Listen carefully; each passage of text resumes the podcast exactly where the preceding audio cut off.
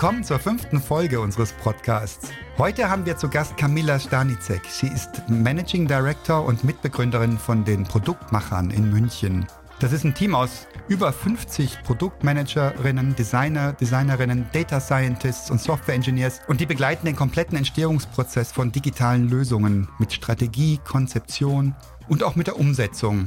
Und vor dieser Managing Director Rolle war Camilla in Führungsrollen bei Chip Digital, Valeton und Friends Scout 24. Aktuell betreut sie Scout24, Metro Digital, Bosch und Siemens Hausgeräte und Acelis, um Beispiele zu nennen. Mit dabei von Coavia ist der Josef Fuchshuber und ich selber Eckehard Schmieder. Ihr kennt uns schon aus den vorigen Folgen. Camilla ist sehr, sehr erfahren, was das Entstehen von digitalen Produkten angeht. Und ähm, wir freuen uns, hier sie zu Gast zu haben. Und sie hat uns auch eine These mitgegeben, mit der wir hier mal aufschlagen wollen. Camilla, du hast gesagt, erfolgreiche digitale Produkte kosten Geld. Unternehmen trauen sich nicht immer, genug Geld für digitale Produktentwicklung in die Hand zu nehmen. Und dann werden die Initiativen nicht als erfolgreich wahrgenommen. Camilla, wie kommst du zu dieser Ansicht?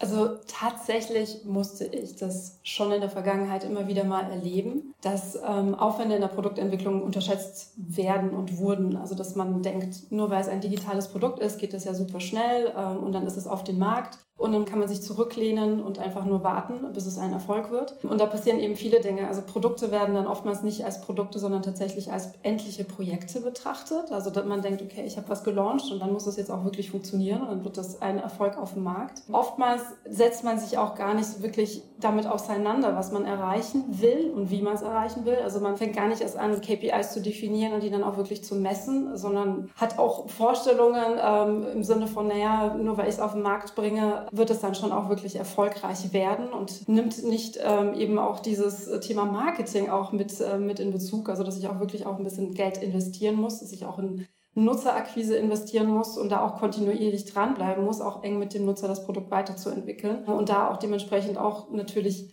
nur weil es äh, das erste Mal auf dem Markt ist, heißt es nicht, dass es perfekt ist. Also ein, ein Produkt gerade ein digitales Produkt ist einfach nicht endlich. Da muss man dranbleiben, da muss man auch dann dementsprechend auch weiterhin Geld investieren. Und das wird leider oftmals noch aus den Augen verloren, dass es eben kein Projektgeschäft in dem eigentlichen Sinne ist. Machen die falschen Leute digitale Produkte? Das klingt so, als ob wir von IT-Leuten sprechen, die eben Projekte gewohnt sind und die sagen, ja, ein Projekt hat einen Anfang, hat ein Ende und gut ist. Und wenn wir ein digitales Produkt machen, machen wir es genauso. Kann das sein?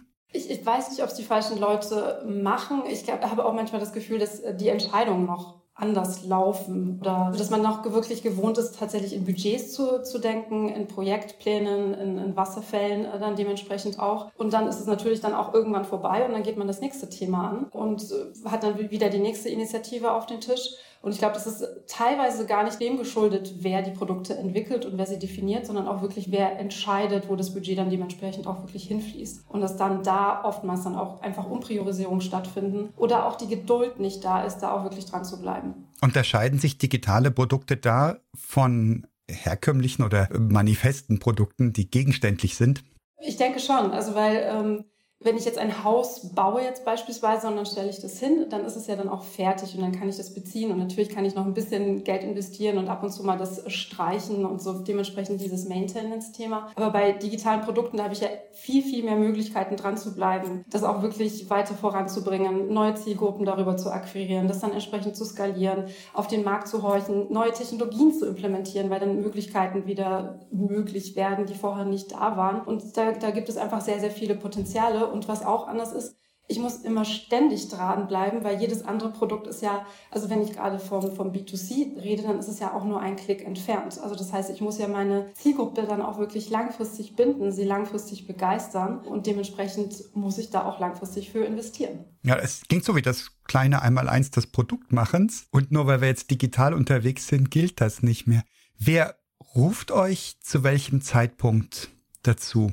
Ähm, das ist ganz, ganz unterschiedlich. Also manchmal werden wir dazu gerufen, wenn es dann darum geht, ich habe eine Idee Und ich würde gerne validieren, hat diese Idee wirklich ein Potenzial auf dem Markt? Also bevor dann wirklich die Produktentwicklung stattfindet, wo man sich nochmal damit auseinandersetzt, wer ist der Nutzer, wie groß ist der Markt, was ist, also was ist wirklich ein sinnvolles Feature-Set auch wirklich für den ersten Schritt und wie kann man das auch umsetzen? Also wie kann das implementiert werden? Manchmal ist es dann aber auch schon, ich würde mal sagen, ein Ticken zu spät, weil da ist das Kind dann schon in den Brunnen gefallen, es ist schon alles definiert und dann heißt es einfach nur super schnell, wir haben diese Deadline, bitte bringt das jetzt so schnell wie möglich auf den Markt, macht, bringt das live. Und da ist dann auch oftmals eben diese Schwierigkeit, nochmal einzugreifen und zu iterieren und zu verändern und von vornherein vielleicht nochmal ein bisschen andere Abzweigungen zu nehmen, um direkt noch einen erfolgreichen Launch schon von Beginn an zu, zu planen und zu haben.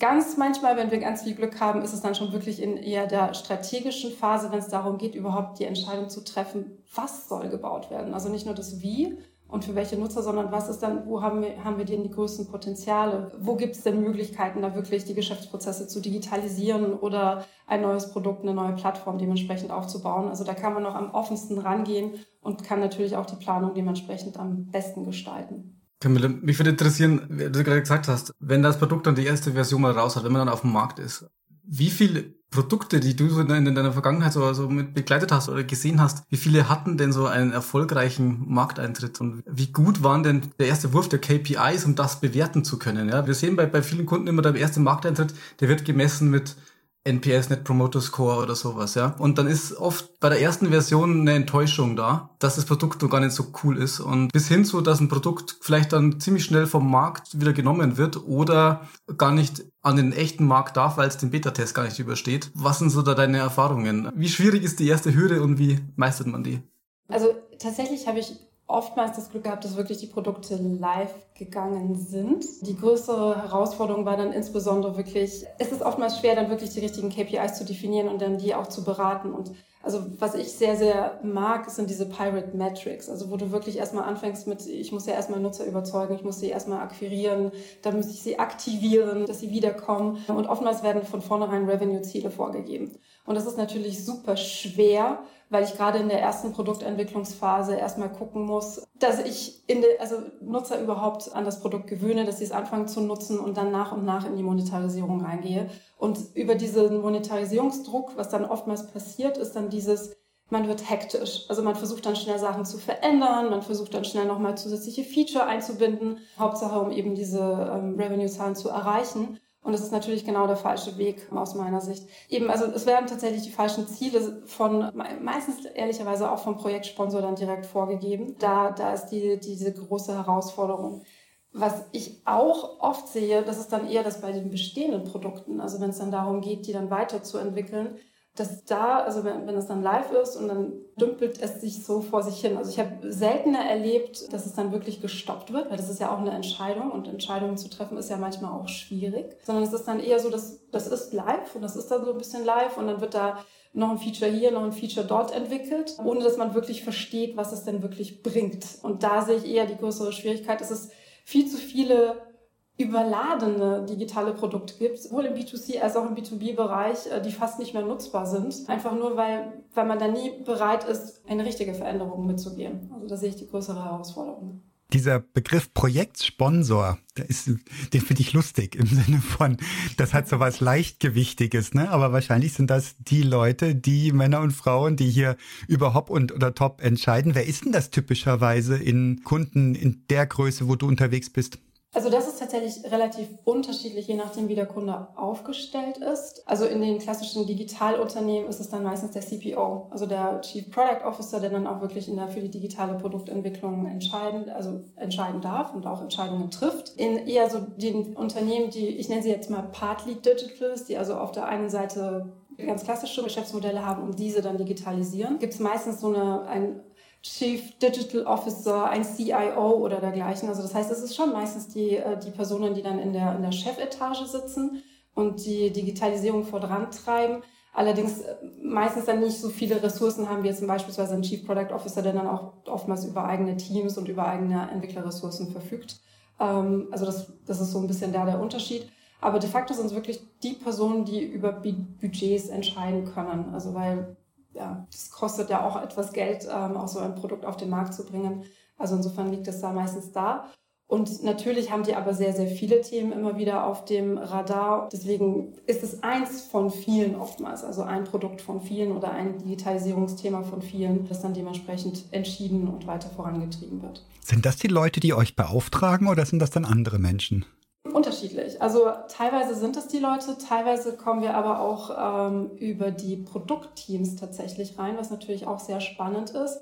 Also das sind die, ähm, die dann sich damit beschäftigen, das auch wirklich voranzubringen, live zu kriegen, auf den Markt zu bringen und dann da merken, dass ihnen da an manchen Punkten Skills fehlen, aber an vielen Punkten auch wirklich die Manpower, sowas dann dementsprechend ähm, voranzubringen. Und das wäre auch der Punkt, an dem die merken, dass sie euch brauchen, oder? Wenn sie sagen, wir kriegen es nicht gebacken, oder ist es mehr Wissenslücken, die, die ihr auffüllt?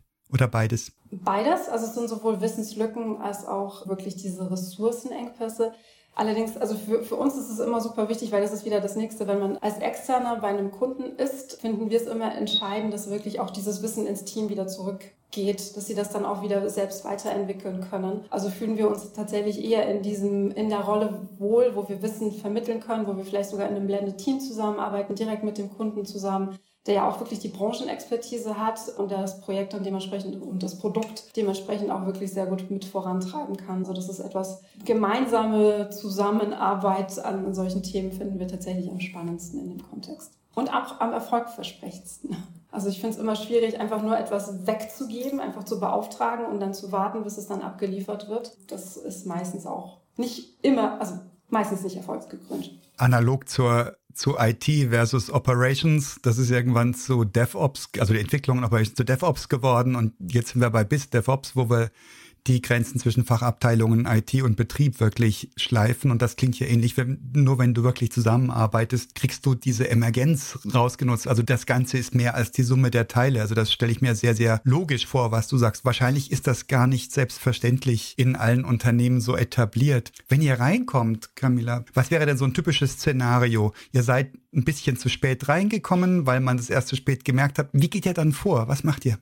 Also im ersten Schritt ist es wirklich wichtig, erstmal zu verstehen. Auch für mich ist es immer erstmal entscheidend zu verstehen, für wen bauen wir das Ganze? Und damit meine ich nicht den Kunden, sondern tatsächlich dann die potenziellen Nutzer und Nutzerinnen. Also was ist das Ziel? Welche es ist so plakativ, aber ich finde das einfach auch wirklich sehr schön, welche Probleme sollen gelöst werden. Also warum, was ist der, der Grund, das Produkt zu bauen? Weil ich finde auch, wenn man das verstanden hat, dann kann man auch die richtigen Entscheidungen dann dementsprechend treffen. Natürlich setzen wir uns dann damit auseinander, was sind dann ansonsten die Anforderungen, auch wie ist das Unternehmen aufgestellt, also wie ist wirklich die, die die Feasibility, was passt auch wirklich dazu. Dementsprechend, also eine Analyse der aktuellen Situation, aber insbesondere wirklich auch ähm, der, der potenziellen Nutzer ähm, des Produktes dann definiert und gebaut werden soll. Und das machen wir sehr stark tatsächlich gemeinsam mit dem Kunden, also in Workshops, in, in, Sessions, wo man sich gemeinsam damit auseinandersetzt, wo man gemeinsam definiert und wo man dann auch beginnt, Entscheidungen zu treffen und auch wirklich auch Entscheidungen zu treffen im Sinne von,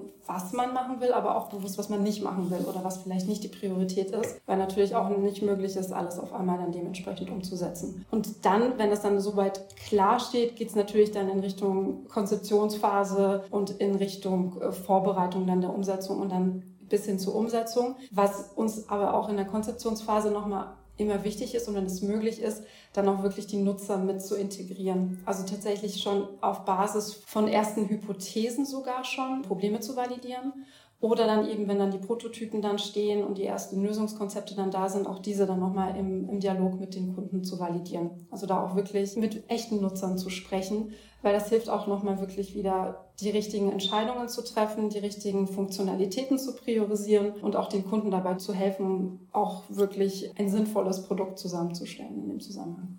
Boah, da braucht ihr sicher auch das Vertrauen von euren Kundinnen und Kunden, ne? dass sie die, das ist ja oft so eine, so, da will man die Externen nicht so gerne ranlassen an den Kunden, weil, hey, wenn die was Falsches sagen oder sonst wie, das ist so meine Erfahrung, das habt ihr, das Vertrauen, oder lasst ihr euch das zusichern vorher, oder ist das für euch ein Akzeptanzkriterium, ob ihr mit einem Kunden arbeitet oder nicht? Sowohl, also wir haben auch das Vertrauen, aber natürlich ist es auch das, was wir von vornherein auch mit ihnen abstimmen und besprechen, dass es uns wichtig ist. Ähm, und dementsprechend, wenn wir von vornherein feststellen, okay, da ist gar keine Bereitschaft da, sich da zu öffnen, ähm, dann ist es auch nicht der richtige Kunde und nicht das richtige Produkt für uns. Oftmals ist es aber auch wirklich so, dass sie das relativ schnell merken. Also auch unsere Kunden versuchen wir dann da auch entsprechend an die Hand zu nehmen. Weil das ist ja auch, man denkt immer so, oh, ich kann ja nicht meine, meine jetzigen Kunden ähm, befragen. Ich kann ja nicht meinen potenziellen, die potenziellen Nutzer mit noch nicht einem vorhandenen Produkt. Was ist mit meiner Marke und dergleichen? Aber da merken wir dann schon, dass wenn sie dann verstehen, was es bringt und wenn sie dann, also was, was wir auch versuchen, ist, dass sie wirklich dann bei Interviews auch mit zuhören können und dann auch ihre Fragen noch mit reingeben können. Das hilft enorm und da habe ich schon tatsächlich sehr, sehr häufig auch erlebt, dass dann wirklich die Motivation steigt, wenn man dann versteht, für wen man das Ganze dann definiert und baut und auf der anderen Seite dann vielleicht auch Entscheidungen anders getroffen werden, ähm, wenn das dann dementsprechend möglich ist. Und oftmals ist es so, dass es tatsächlich bei einem Projekt, was ich gerade auch noch durchführe, oftmals hilft es auch nochmal, weil diese Entscheidungen überhaupt voranzubringen, weil sich manchmal Unternehmen auch nicht trauen. Und wenn man natürlich dann wieder diese Marktstimme, die Nutzerstimme dann mit reinnehmen kann und das dann darauf belegen kann, warum man einen Weg und nicht den anderen geht, dann hilft das auch dann durchaus. Und deswegen ist die Bereitschaft aus meiner Sicht tatsächlich in den letzten Jahren gestiegen, sich auch auf so eine Research-Phase einzulassen. Was ist so, ein guter Mittelwert? Wie lange braucht ihr für so eine Phase Kennenlernen und Research? Ist es es ist ein Sprint und in zwei, drei Wochen ist man da schon einen ordentlichen Schritt weiter und klar liegt nicht. Oh. Also kommt drauf an, ist natürlich die, die richtige Antwort. Klar. Ähm, nee, es hängt tatsächlich von der Komplexität der Fragestellung ab und auch von, also wie viel noch offen ist und wie viel noch zu definieren ist. Also die ersten Hypothesen zusammenzubringen und die ersten Interviews zu führen, kann man natürlich schon in ein, zwei Wochen, aber um valide Entscheidungen zu treffen, dauert es schon eine gewisse Zeit. Es gibt Projekte, da dauert eine, so eine Phase ein, zwei Monate. Wir haben aber durchaus auch Projekte, wo es ein halbes Jahr dauert, weil man dann einfach sehr, sehr viele unterschiedliche Märkte nochmal betrachtet, weil man das dann auch dementsprechend nochmal validieren will, weil man mit unterschiedlichen Nutzergruppen dann da auch arbeitet und weil man da verschiedene Prototypen baut und dann iteriert und dergleichen, bis man dann wirklich die finale Entscheidungen treffen will. Also es ist von bis, wo ich definitiv kein Fan von bin. Damit haben, also, also gerade in so einem Kontext, also habe ich schon öfter erlebt, ist dieses klassische Discovery Sprint oder Google, also Sprint Design Sprint Format, also in einer Woche es zu versuchen, weil da kann man wirklich nur an der Oberfläche kratzen. Und das ist so ein bisschen die, die Herausforderung von dem Google Design Sprint, den ich großartig finde. Also ähm, ich finde das echt toll, aber das wird so ein bisschen umgestülpt auf, auf Themenstellungen, wo das nicht wirklich funktioniert, weil für eine kleine Problemstellung in einem eingespielten Team funktioniert es wunderbar, das in einer Woche zu validieren und direkt ähm, dann die Entscheidungen zu treffen. Aber wenn ich mich damit beschäftige, dass ich ein neues Produkt definieren und bauen will, da reicht definitiv eine Woche nicht aus. Ja, das, da bin ich ganz sicher. Ich glaube, dass das einfach ein anderer anderes Anwendungsgebiet ist. Vielleicht nicht mal nur ein kleines, vielleicht auch was für, auch für ein großes geplantes Produkt, aber um eine bestimmte Zielsetzung zu erreichen, zum Beispiel um mal ein erstes Gefühl zu kriegen oder aber um einen Entscheidungsknoten zu lösen, weil man sagt, genau wie du es beschrieben hast, hey, da kommt Stimmung auf, da sind richtige Menschen dann die da, dabei und die wollen richtig was sehen und du hast leuchtende Augen mal erlebt. Ich könnte mir vorstellen, dass das trotzdem seinen Sinn hat und wahrscheinlich dann nicht, wenn du was Großes vorhast und denkst, mit einer Woche ist es getan und tschüss. Das ist ja so ein, eine der, der Grundthesen, die wir hier haben, wo wir sagen, das kostet eben Geld, wenn man es richtig machen will. Und das ist nicht mit dem ähnlichen Aufwand getan wie bei einem Projekt. Und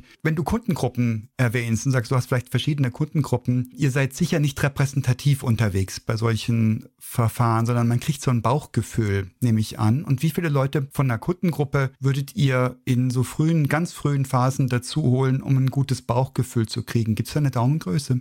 Ähm, also es gibt ja diese nach, nach Nielsen mit fünf Personen äh, zu sprechen und dann hat man dann dementsprechend schon 80 Prozent, ähm, also das ist gerade aus den Usability-Tests abgeleitet, dass man die auf 80 Prozent der Probleme dann dementsprechend stößt. Ich würde das auch wirklich auf so eine frühe Phase ableiten. Also jedes Interview hilft, was aber wichtig ist zu verstehen, dass diese fünf bezogen sind auf eine bestimmte Zielgruppe, auf ein bestimmtes Zielgruppencluster. Und sobald ich daran denke, jetzt beispielsweise, ich habe zwei verschiedene Zielgruppen ähm, mit unterschiedlichen Themenschwerpunkten oder ich bin in unterschiedlichen Märkten unterwegs, lokal auch in unterschiedlichen Märkten unterwegs, also in verschiedenen Ländern und dergleichen, dann muss ich das N natürlich erhöhen. Im B2C-Kontext würde ich auch definitiv mindestens mit den fünf pro Zielgruppe starten. Ich habe das Gefühl, dass im B2B-Kontext, dadurch, dass die Kunden sich damit ja auch wirklich tiefer auseinandersetzen und es in Summe auch weniger Kunden gibt, aus meiner Sicht hilft da tatsächlich jedes einzelne Gespräch, weil es jedes Mal etwas bringt und etwas aufkommt, wo man vorher nicht dran gedacht hat. Was wichtig ist, aber, dass man sich nicht nur darauf als Quelle verlässt. Also wichtig ist auch, dass man das nochmal flankiert mit anderen Methoden. Also sei es jetzt nochmal mit Experten dann dementsprechend zu sprechen oder sei es auch nochmal mit quantitativen Daten, mit Studien das zu belegen. Also weiß, das fände ich wiederum schwierig, wenn man sich nur auf eine Quelle bezieht und sagt, okay, nur weil meine potenziellen Nutzer das gesagt haben, ähm, ist es jetzt wahr. Also ich würde es immer jede Hypothese aus unterschiedlichen Quellen dann dementsprechend nochmal belegen. Ja, absolut nachvollziehbar. Und wenn ich mir überlege, wie viele Biases uns jeden Tag begleiten bei unseren täglichen Entscheidungen. Und jeder, der mitwirkt, bietet einem das Potenzial, einen eigenen Bias zu erkennen und zu überwinden. Das ist sicher ganz richtig. Diese gemischten Teams, wo wirklich unterschiedlichste Disziplinen vertreten sind, die wir hier brauchen. Gibt es da so eine ideale Teamgröße oder gibt es vielleicht sogar eine Mindestgröße, wo du sagst, darunter macht es gar keinen Sinn? Ich glaube, es gibt eine Mindestanforderung an das Skillset. Also gerade in so einer, in so einer frühen Phase und auch an Menschentypen. Also wenn es wirklich darum geht, neue Produkte zu entwickeln, neue Ideen zu generieren. Auf der einen Seite braucht man natürlich so, einen, so jemanden, der die initiale Idee hatte und der für dieses Thema brennt. Also den nennen wir die Person Product Owner auch in dieser Phase. Also die das wirklich vorantreiben will und die auch diese Passion hat, das Thema voranzubringen. Natürlich ist es dann auch hilfreich, gerade in so einer Phase dann dementsprechend auch die User Research Kompetenz zu haben. Also Personen, die wirklich in der Lage sind, auch Hypothesen zu definieren, die dann da die richtigen Methoden zu finden. Ich finde auch dadurch, dass man ja sehr viel zusammenarbeitet und auch mit den unterschiedlichen Stakeholdern und unterschiedlichen Abteilungen zusammenarbeitet, macht es auch durchaus Sinn, da wirklich einen sehr guten Workshop-Facilitator mit dabei zu haben. Also der auch es schafft, eben aus den Menschen die vielleicht auch ein bisschen stiller sind, auch Sachen rauszukitzeln und dass sie sich dann auch wirklich integrieren, weil da kommen auch immer tolle Ideen raus. Und je nach Themenschwerpunkt, also ich finde auch Experten sehr wichtig. Also wenn es jetzt eher ein technologisches Thema ist, dann sollten auch von vornherein die Software Engineers mit involviert sein. Wenn es ein Data-Thema ist, dann sollte ein Data Scientist mit im Team sein. Und ab der Prototypenphase braucht man dann natürlich auch dann dementsprechend auch wirklich Konzepte, Designer, die das dann auch visualisieren können. Also dass man nicht nur in, in der Theorie schwelgt und nicht nur Posts schreibt, sondern dass man auch so schnell wie wie möglich das auch wirklich mal aufzeichnet, wie das Ganze dann aussehen, funktionieren könnte, wie dann die, die Flows sind dementsprechend. Ja, das ist überhaupt ein spannender Aspekt. Du hattest vorhin schon mal Prototyping erwähnt. Ich glaube an die Magie von Early Prototyping. Also so je früher, desto besser, je eher man mal was sieht, selbst wenn es nur Papierschnipsel sind. Und heute haben wir ja schon die Möglichkeit, funktionale Prototypen in sehr, sehr kurzer Zeit aufzusetzen. Man muss ja nicht bei Null anfangen. Und gibt's da spezielle Tools, die ihr einsetzt? Vielleicht nicht nur zum Prototyping, sondern schon im Vorfeld sicher. Habt ihr Design Thinking Ansätze, könnte ich mir vorstellen. Ich könnte mir vorstellen, dass ihr so Sachen wie Product Field Framework einsetzt jetzt als Modell und ab wann kommt ihr zu einem Prototype und wie sehen die typischerweise aus, die, die gut funktionieren, die, die ihren Job tun und Menschen gewinnen? Also auch da kommt es natürlich auf die Phase an. Also die, der Prozess, den wir folgen, ist tatsächlich auch diese Double Diamond. Also erstmal wirklich sehr stark aufzumachen, sehr viel in Richtung Verstehen, in Richtung Exploration zu gehen, eben Probleme zu identifizieren, Markttrends zu identifizieren und das dann langsam dann wieder zu schließen in Richtung einer How might we Frage. Also erstmal zu überlegen, okay, in welche Richtung kann ich mein Produkt entwickeln, welches Problem will ich überhaupt lösen? Und dann geht es ja wieder in Richtung öffnen, möglichst viele Ideen zu generieren, die zu identifizieren, die am meisten Sinn machen und ab da geht dann die, die High-Fidelity-Prototypenphase los, wenn ich dann wirklich eine Idee habe. Allerdings würde ich immer empfehlen, mit einem Prototypen schon vorher zu starten. Also sei es jetzt schon in der frühen Ideation, ähm, hilft es durchaus auch mal Sachen zu scribbeln, weil das ist auch so ein bisschen meine Erfahrung gerade aus vielen Workshops, dass man aneinander vorbeiredet. Und wenn man es dann schnell hinsketcht und hinzeichnet, dann versteht man viel, viel besser, was da eigentlich gemeint ist. Also dann schon ähm, in der Phase. Und auch gerade ähm, in Richtung, bevor ich zu viel Geld investiere, dann auch möglichst schnell in Richtung Solution-Interviews zu gehen. Und womit wir tatsächlich super gute Erfahrungen gemacht haben, sind Papierprototypen. Also wirklich das Sachen, die Sachen aufzuzeichnen, aufzumalen. Und äh, so hat, stand ich auch schon draußen am Marienplatz hier in München oder auch an der Donnersberger Brücke und habe Nutzer befragt dazu, ob, ob sie es verstehen. Das funktioniert wunderbar. Also um die Idee zu skizzieren, reicht dann wirklich so ein Papier Und je später ich natürlich dann in der Produktentwicklungsphase mich befinde, umso mehr gehe ich in Richtung High Fidelity, umso mehr muss ich vielleicht auch die Brand dann abbilden. Ich finde gerade, wenn es dann darum geht, dann auch andere Stakeholder zu überzeugen, das Management zu überzeugen, vielleicht auch das Marketing zu überzeugen, ist es dann wiederum durchaus hilfreich, etwas an der Hand zu haben, was sich schon echt anfühlt, wo dann gegebenenfalls sogar die Animationen schon dann dementsprechend drin sind, wo man dann tatsächlich durchklicken kann, weil es geht ja dann darum zu pitchen, äh, dieses Produkt dann wirklich bauen zu können. Und je mehr man das zeigen kann, wie das dann in der Zukunft aussehen kann, umso hilfreicher ist es dann dementsprechend. Also insofern phasenabhängig, so früh wie möglich auf alle Fälle. Aber wenn du wieder mal stehst irgendwo in München an der Donnersberger Brücke mit Papierprototypen, ich, ich komme vorbei, ich will mit, ich will mit testen und, und anschauen. Das würde mich jetzt super interessieren. Weil eben, wenn wir, wenn Ecke dazu gefragt hast, welche Tools, weil ich als Softwarearchitekt, wenn wir über Tools reden, dann fallen mir ja gleich Software-Tools ein und die, soweit reicht schon mein Horizont gar nicht, dass ich zuerst hier äh, Papier und Stift oder Schere in die Hand nehme und Papierprototyp bastel.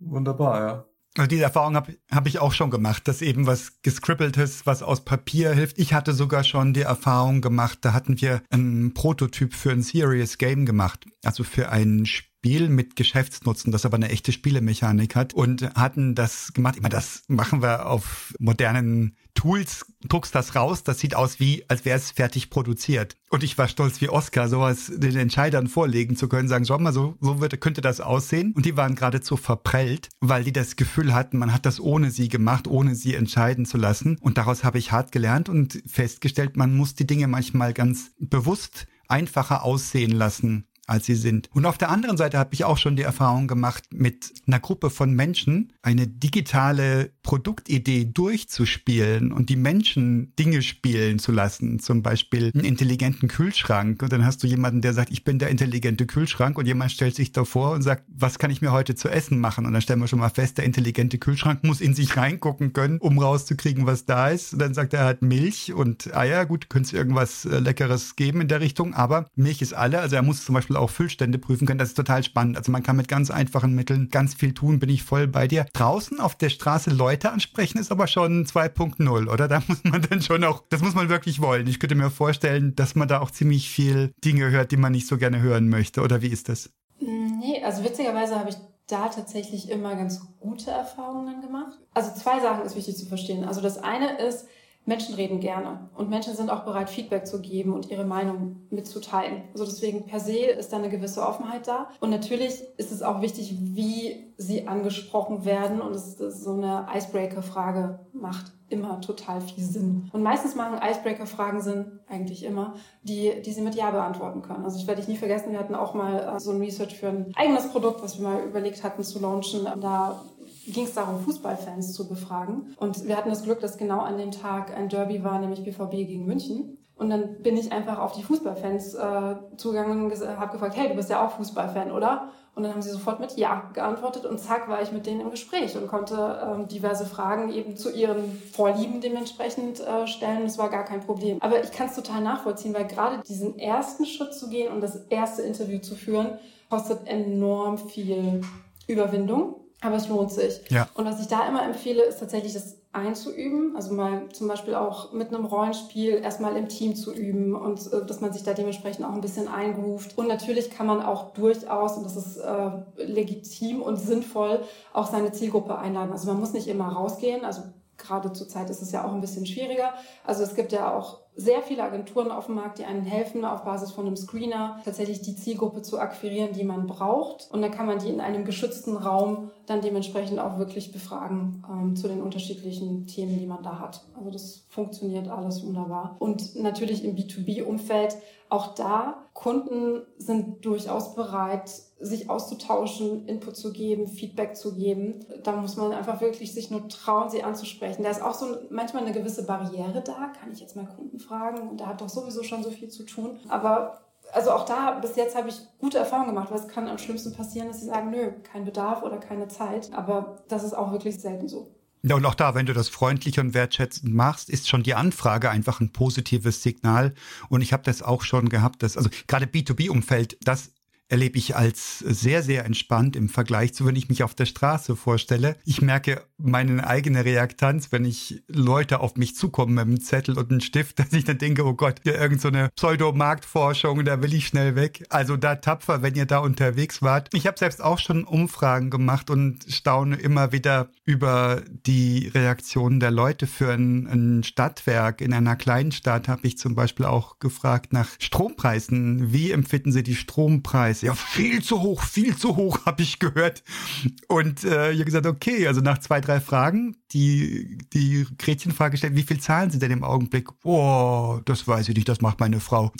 so, solche Sachen hast du eben auf der Straße, das hast du im Business-to-Business-Umfeld, also in meiner Wahrnehmung weniger. Camilla, gibt's denn Situationen, äh, Momente, wo ihr schon mal hart gescheitert seid, wo ihr gesagt habt, oh, sowas Blödes, dass das jetzt passiert oder, oder warum machen die jetzt nicht so und so, das wäre doch so schön gewesen. Gibt's irgendwas, Oh, ich sehe dich nicken. Ja, also äh, wenn, man, wenn man von außen ähm, auf, auf Unternehmen guckt, ist es liegt das manchmal so auf der Hand. Also gerade dieses Thema, man, man identifiziert etwas, man, man sieht ein riesengroßes Potenzial und es liegt auf dem Silbertablett, das zu tun und zu machen und dann findet die Entscheidung nicht statt. Das wird dagegen entschieden. Also es ist sehr schade, also für uns ist es schade, aber insbesondere natürlich für die internen Teams, die das, dieses Thema dann vorangetrieben haben, empfinde ich das auch als sehr schade, weil der natürlich sehr viel Leidenschaft, Schweiß reingeflossen ist und die Leute wollen die Sachen voranentwickeln und vorantreiben. In unserer Produktgeschichte haben wir aber natürlich auch Produkte auf den Markt gebracht, auch gerade wenn ich noch so ein paar Jahre zurückblicke, die sich im Nachgang nicht als Erfolg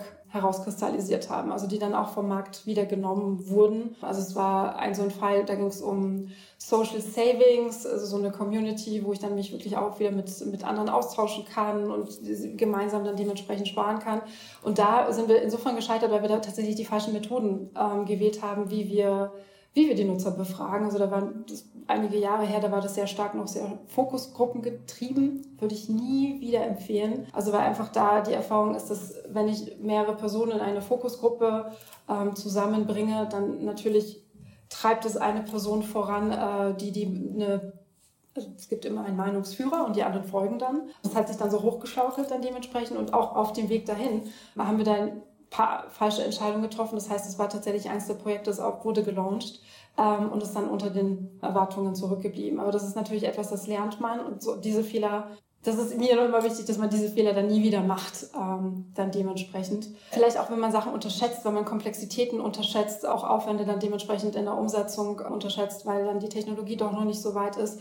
Also das, da muss man dann auch äh, durchaus dann auch sagen, okay, bis hierhin und dann macht es vielleicht dann doch nicht mehr Sinn, das Thema dann weiter zu verfolgen und weiterzuentwickeln. Also deswegen, ja, natürlich, jeder, jeder scheitert und das ist so ein bisschen, was ich wiederum schade an, an Deutschland finde, weil ähm, in Amerika ist es dieses Fail-Fast-Prinzip und da ist es sogar gang und gäbe, dass man eher davon erzählt, was man schon alles auf den Markt gebracht hat, was nicht funktioniert. Und das finde ich wiederum schade in Deutschland, dass, dass da nie jemand darüber spricht und auch über die Fehler spricht und es auch bewusst äh, entsprechend publik macht, äh, wenn natürlich dann viele andere davon lernen würden. Das finde ich so ein bisschen schade, dass man immer sich, immer nur so sich darstellt, als ob man alles perfekt weiß und alles perfekt macht. Und äh, niemand ist perfekt und äh, auch wir lernen noch, definitiv.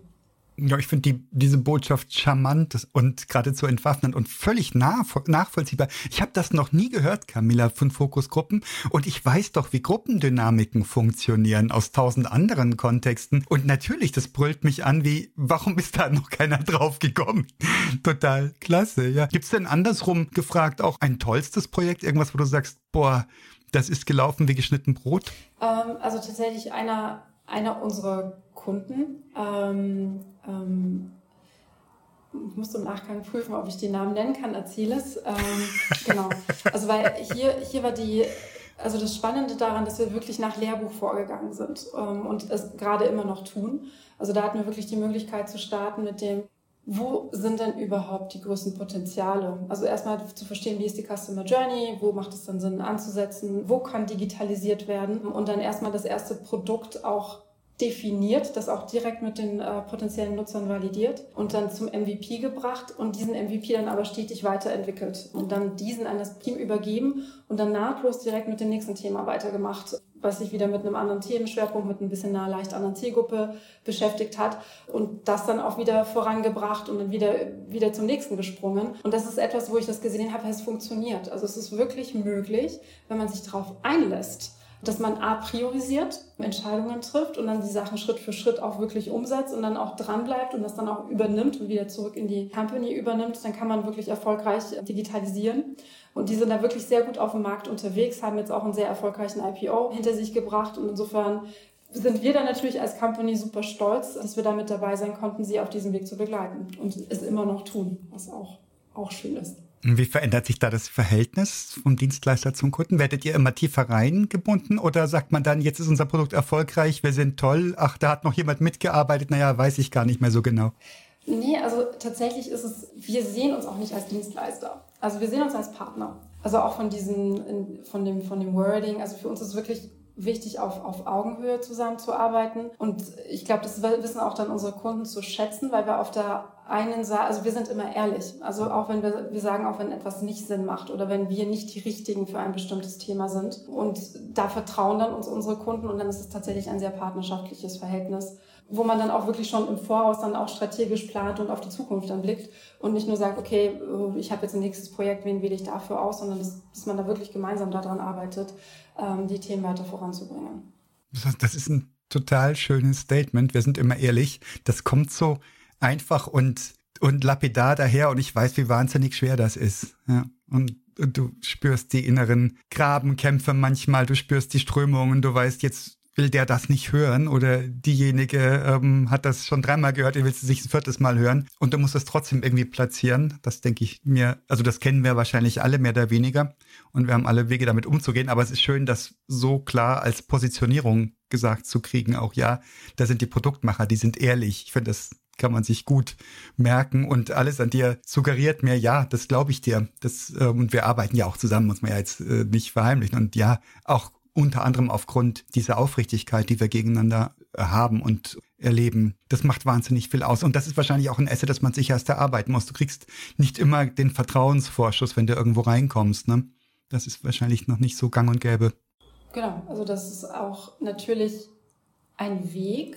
Ich, ich bin gerade am Überlegen, äh, also ich empfinde es aber nicht als schwer. Also ich habe gerade wirklich überlegt, äh, habe ich da jetzt irgendwie so den Maßnahmenkatalog oder ist es äh, schwer, sondern ist es tatsächlich etwas, was, was in uns drin ist, was in unseren Werten drin ist. Also deswegen ergibt sich das automatisch dementsprechend und es ist nicht aufgesetzt oder dergleichen. Ich glaube, ich finde es schwierig, das sich vorzunehmen und das so zu versuchen. Und es, kommt tatsächlich aus dem, aus dem Inneren raus. Und klar, aber manchmal funktioniert das auch nicht. Also es gibt auch Unternehmen, die wollen halt Dienstleister und da, da matcht es dann dementsprechend nicht. Ja. Und dann ähm, blast ihr zum Rückzug oder spielt ihr da, mit ähm, auf ja. Halbgas?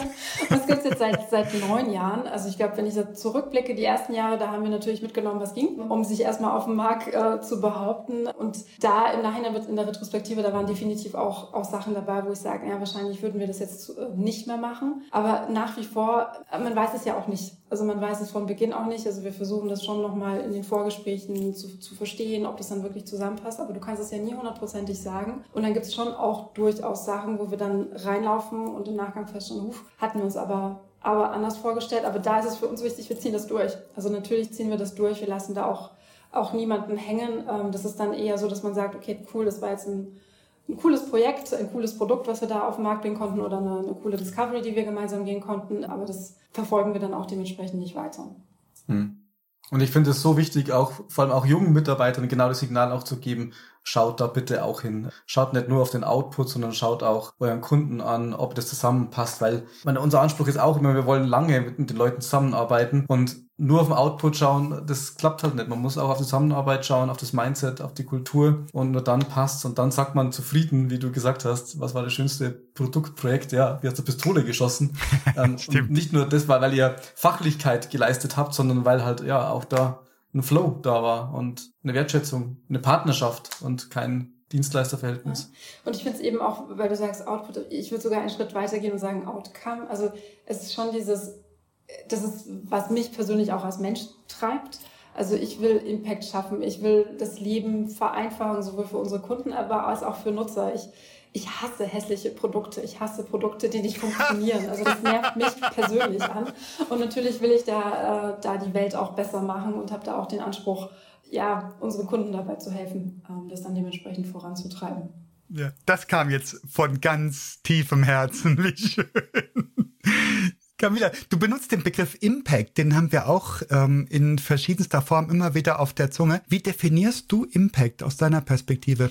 Also es ist auch wieder natürlich abhängig von, vom Thema und vom Projekt und vom Kunden. Also Impact würde ich in wenn ich es ganz global äh, definieren sollte, definieren in Richtung, es bringt einen Mehrwert für den Nutzer. Also das, was wir dann auf den Markt gebracht haben, ist auf der einen Seite ein Mehrwert für den Nutzer. Und natürlich, also da auch sind wir auch nicht blauäugig. Es geht ja nicht nur darum, Nutzer zu, zu unterstützen, sondern es geht auch darum, Unternehmen weiterzuentwickeln. Also es geht darum, auch Monetarisierung zu finden. Das heißt, es ist auch, dass sich das rechnet. Also auch für den Kunden, der dann Geld dafür in die Hand nimmt, der dafür investiert, dass er dann natürlich im Nachgang dann auch mehr davon hat, als er investiert hat dementsprechend. Und je nach, nach Projekt, also wenn es dann eher kleinere Sachen sind, kann es auch durchaus sein, aus meiner Sicht eben diese Entscheidungen zu treffen und vielleicht auch bewusste Entscheidungen zu treffen, etwas nicht zu machen, wenn man darüber dann natürlich einen Impact hat, viele Investitionen zu, zu tätigen und dergleichen. Also es ist auch so dieses Verschwendung vermeiden, würde ich dementsprechend auch als Impact definieren in dem Kontext. Klasse, ja. Haben wir alle auch schon erlebt, ne? Dass wir ein totes Pferd weiterreiten, weil es einfach schon mal losgelaufen ist und wir uns gar nicht, gar, gar nicht bewusst machen, was wir da tun und wo so ein Breaking Point wäre. Und ich könnte mir gut vorstellen, dass da ganz besonders externe, also externe Partner, jetzt hätte ich fast das D-Wort gesagt, externe Partner mit drauf gucken, dass die die Magie und die Macht aufbringen können, zu sagen, Leute, das ist nichts, ja. Und da hört man dann auch mal hin, eher als im eigenen Team, das schon losläuft. Camilla, wenn ich jetzt mir vorstelle, ich bin der CDO bei einem mittelständischen Maschinenbauer irgendwo im Schwäbischen. Und ich stehe morgens auf und habe die sensationelle Idee, wie ich zum Beispiel aus den Daten, die meine Maschinen zurückliefern, die ich bei Kunden stehen habe, ein digitales Produkt für meine Kundinnen und Kunden machen kann. Jetzt bin ich in einem mittelständischen Betrieb, das ja, gibt es keine Kultur von digitalen Produkten, sehr wohl Innovationsmanagement, aber das ist sicher dann auf, auf ähm, mechanische Dinge oder auf materielle Dinge ähm, bezogen. Was mache ich denn? Was, was sind sinnvolle Schritte, um hier voranzukommen? Das ist super schwierig, finde ich. Und da gibt es äh, aus meiner Sicht noch nicht die perfekte Lösung, weil ich gerade in so einem Unternehmensumfeld habe ich schon vieles Verschiedene gesehen. Also manchmal ist es dann ein, ein Bereich, der das dann voranbringt, der irgendwie im Unternehmen dann dementsprechend verortet ist. Manchmal gibt es auch bewusst eine externe Innovationsagentur, die dann sozusagen eine Idee übernimmt und dann dementsprechend validiert. Manchmal ist man aber auch komplett auf sich alleine gestellt. Und ich glaube, im ersten Schritt würde ich schon versuchen, intern mich zu vernetzen und Personen zu finden, die auch an das Thema glauben. Also das ist so ein bisschen der erste Schritt, weil wenn niemand im Unternehmen sonst da ist, der da auch wirklich mit äh, mitzieht und das mit begleitet, dann ist es natürlich dann dementsprechend schwierig. Auch klar, je höher die Person dann dem, ähm, im Management-Level ist, umso, umso besser. Also wenn ich es schaffe, den Geschäftsführer, CEO, je nachdem, äh, was es in dem Kontext ist, zu überzeugen, dann, dann hilft es mir dann dementsprechend. Ich würde auch versuchen, schon so schnell wie möglich vielleicht auch Feedback einzuholen. Oftmals hilft da schon so ein bisschen in Richtung dem eigenen Vertriebsbereich auch oder in Richtung Customer Care. Also mit den Personen zu sprechen, auch die wirklich einen direkten Kundenkontakt haben, weil die kennen die Probleme schon meistens und darüber dann so ein bisschen zu validieren, hat das Potenzial oder nicht. Und ehrlicherweise, ich würde auch jemanden von extern holen, der, der hilft und der mit anschieben hilft und der wirklich auch das Methodenwissen hat, ähm, mich da dementsprechend zu begleiten, diese Idee voranzutreiben. Ich kann da auch aus eigener Erfahrung sprechen, dass es manchmal schwer ist, weil ich war auch sowohl auf der Beratungsseite als auch auf der Industrieseite, wie es so schon heißt, also mein, sowohl bei der Scout als auch bei Chip, habe ich auch mit Agenturen zusammengearbeitet und gerade bei, bei der Scout, aber das werde ich nie vergessen, die ersten Interaktionen, die ich hatte, waren auch so, boah, wieso muss ich die jetzt reinholen und ich kann das doch alleine und das kriege ich doch schon hin.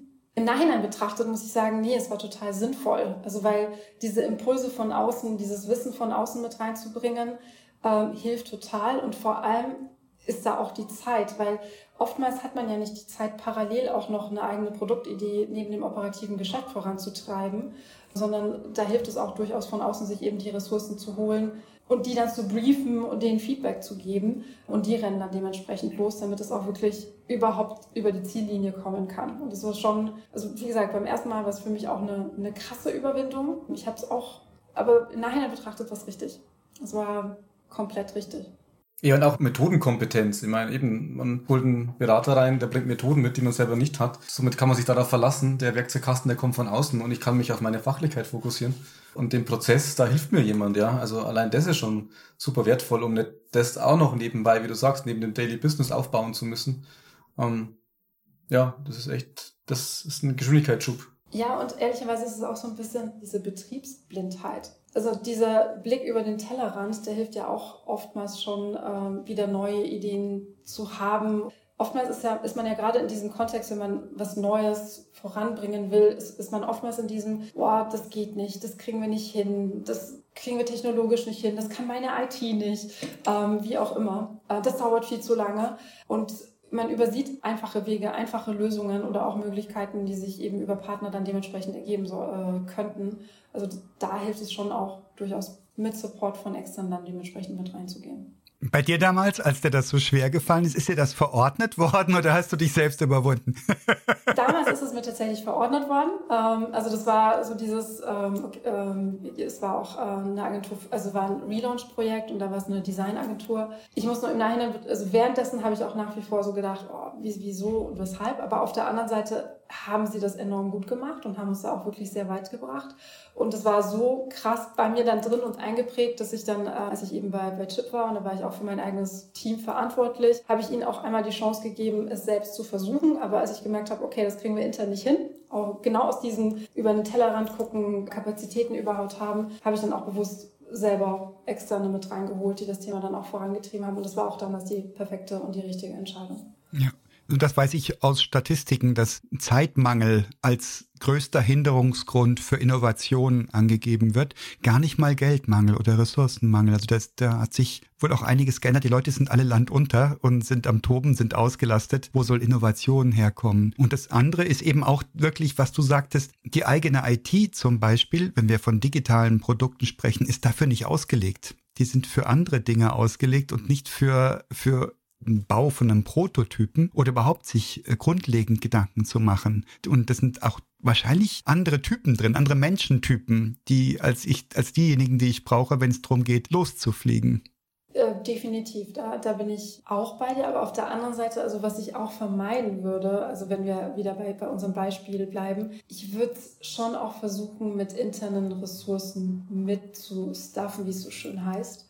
Also weil ich finde es immer sehr, sehr schade, wenn, äh, wenn das interne Team dann immer nur das Operative machen muss oder das Tagesgeschäft äh, voranbringen muss oder die langweiligen Themen und dann kommen externe und machen die coolen Sachen. Also das ist, finde ich, schwierig. Das finde ich schwierig für das Team, das finde ich schwierig für die Motivation. Also insofern fände ich schon immer spannend zu überlegen, wer will sich da involvieren, wer will da mit dabei sein, wer will da mitziehen und diesen Personen dann auch wirklich die Zeit ähm, Zeit zu schaffen. Ich habe auch einen Kunden, die haben es dann wirklich so weit getrieben, dass sie eine eigene Innovationsabteilung haben und zusätzlich zu dieser Innovationsabteilung, wenn sie dann neue Produktideen haben, kriegen dann Leute, die sich dafür begeistern, auch noch wirklich Zeit, sich damit zu entwickeln. Also das heißt, es wird wirklich von ihren, normalen Arbeitszeit abgezogen und dann können sie zwei Tage die Woche beispielsweise an dem Produkt arbeiten. Und die sind natürlich unglaublich motiviert, das voranzubringen und die bringen das ganze interne Wissen mit und das ist ein riesengroßer Mehrwert. Also deswegen würde ich das schon immer empfehlen, das nicht am eigenen Team vorbei zu machen. Das ist das eine. Aber natürlich auf der anderen Seite muss man aufpassen, dass man sich nicht vom eigenen Team wiederum ausbremsen lässt in, in Bezug auf jetzt Bedenkenträger und das kriegen wir ja eh nie hin, das hat noch nie funktioniert.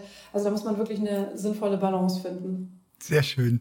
Also ich hänge an deinen Lippen, Camilla. Ich finde das total spannend, was du erzählst, was für einen reichen Erfahrungsschatz du hast. Und ich habe jetzt hier so wirklich zwei, drei Highlights gehabt, wo ich sage, Stimmt, ja, dass das mal jemand so sagt.